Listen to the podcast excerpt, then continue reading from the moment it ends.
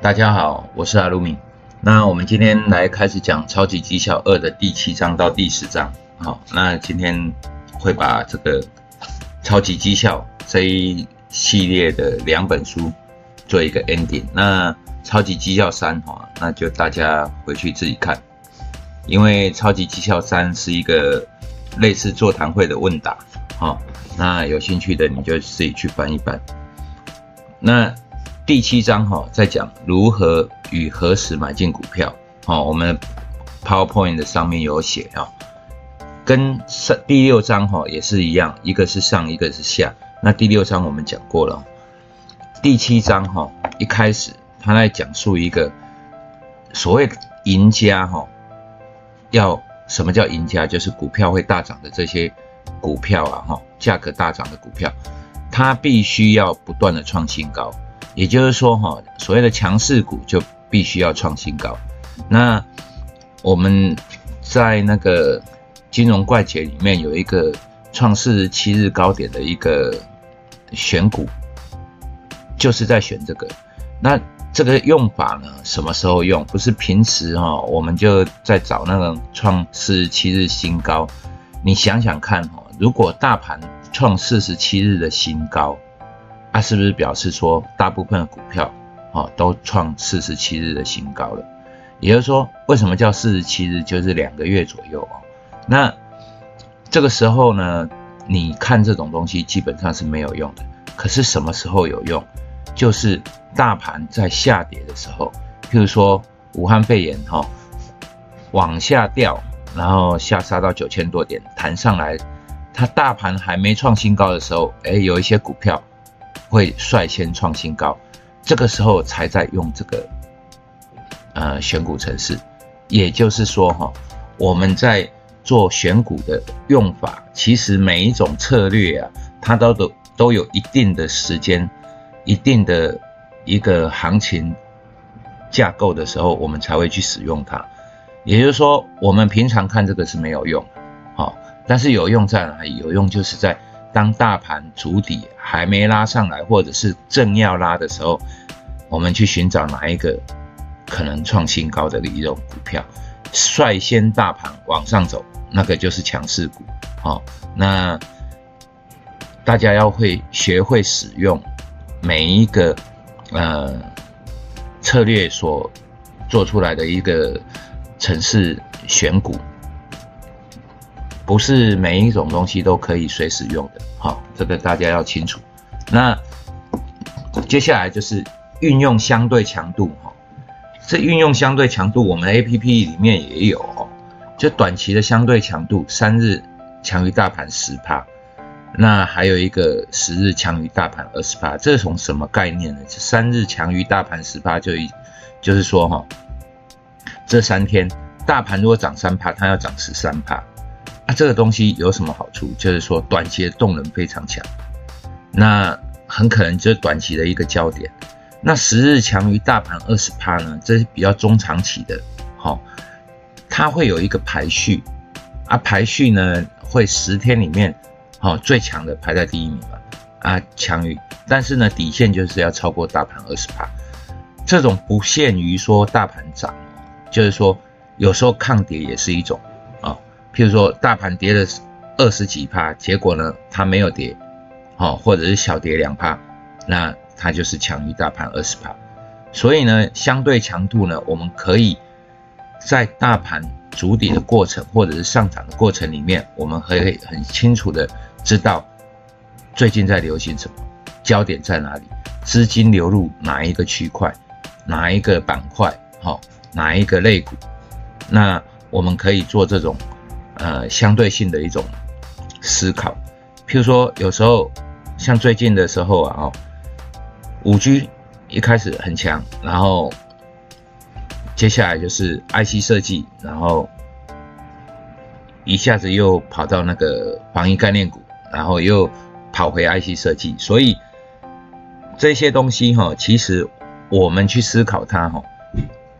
它这种类股轮动是非常快的。而显而易见的，我们可以用这些东西啊去思考。譬如说，十日强于大盘二十八啊，这十天里面哪一些类股哈出现的几率最高？譬如说啊，最近好几只都是防疫概念股特别强，哦，合一啊带领着中天，然后国光生哦那些东西就一一大堆就跑出来了。所以我们在思考这种，其实是用相对强度来过滤掉到底资金在哪一块区块里面，哦，那。接下来他有一些个案研究了，这些个案研究哦，你们就自己看了。那他有一个概念，就是说领导股首先见底。其实哈，领导股啊哈，应该是短期的啦，就是说可能这半年，可能这一年，它不会永远领导哦。就像就算是台积电，它也只能说它是龙头股，但是它是不是领导股，并不是。领导股呢，要特别的强势，好。市场的焦点所在，那也就是说，当这一个时段，譬如说从那个新冠肺炎开始，哈，领导股，什么叫领导股？就是防疫概念股，它呢抗跌，可是，在三月十几号的时候，大盘在大杀的时候，你去看国光生或者是呃其其他的一些股票啊，那个就算是。防疫概念股，它跟大盘比较逆相关，可是，一样会被杀下来。好，在三月多的时候，三月初到三月中旬这一段，它也是往下走的。所以，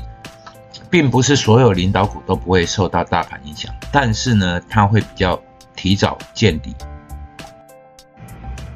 那再来就是三 C，哈，三 C 形态啊，什么叫三 C 形态？三 C 形态就是。这里哦，cup 呃，cup completion cheat，因为都写大写啊，所以平常都看小写的字，所以这个比较比较很口语不清，哈，就是悲壮的一个，呃，他翻译哈，好像是什么叫作弊形态。啊，这作弊形态哦，并不是他去作弊，而是说他在寻找买点的时候，一般的买点都是突破，可是呢，他并没有突破，他就提前去买，这种叫做呃 cheat，就是呃作弊啊，也就是说提早买，赌它是往上走的。其实这种东西很常见哦，尤其在呃走一段。涨势之后啊，譬如说大盘走一段涨势之后，好，那它拉回做整理，然后又往上走，像最近很多股票都是这个样子的。我们来看看这个大学光哈，你可以看得到它是走多头的，但是三月多的时候呢，在这个区块里面，好，我把它标明出来好了，在三月多呢，在这个区块里面。好，是下跌的，嗯，红色的可能比较你们看不清楚哦，我把它弄成黄色的好了，啊，这一块区域，哎，没有，看得到我画出来黄色的这一块区域，那这一块区域就是三月中的时候哦，大盘在下跌的时候，它也受了影响，事实上它往下跌破，好像要崩溃一样。但是它没有，后来又涨上来了，所以我们要等到哪时候才是一个买点呢？啊，就是说在这个时候，就是它所谓的一个买点，也就是说在五月七号的时候会买在九十二块，这就是标准的它的一个买点。可是呢，因为它是受大盘影响，它弹上来的时候也会很快，所以它在这一个区间里面做成一个短底，那。这一个地方就是一个八十块左右，就是一个 cheat，好，就是它的一个杯状带柄的地方，好，我我给各位看一下哈，呃，放大一点，你可以看得到哈，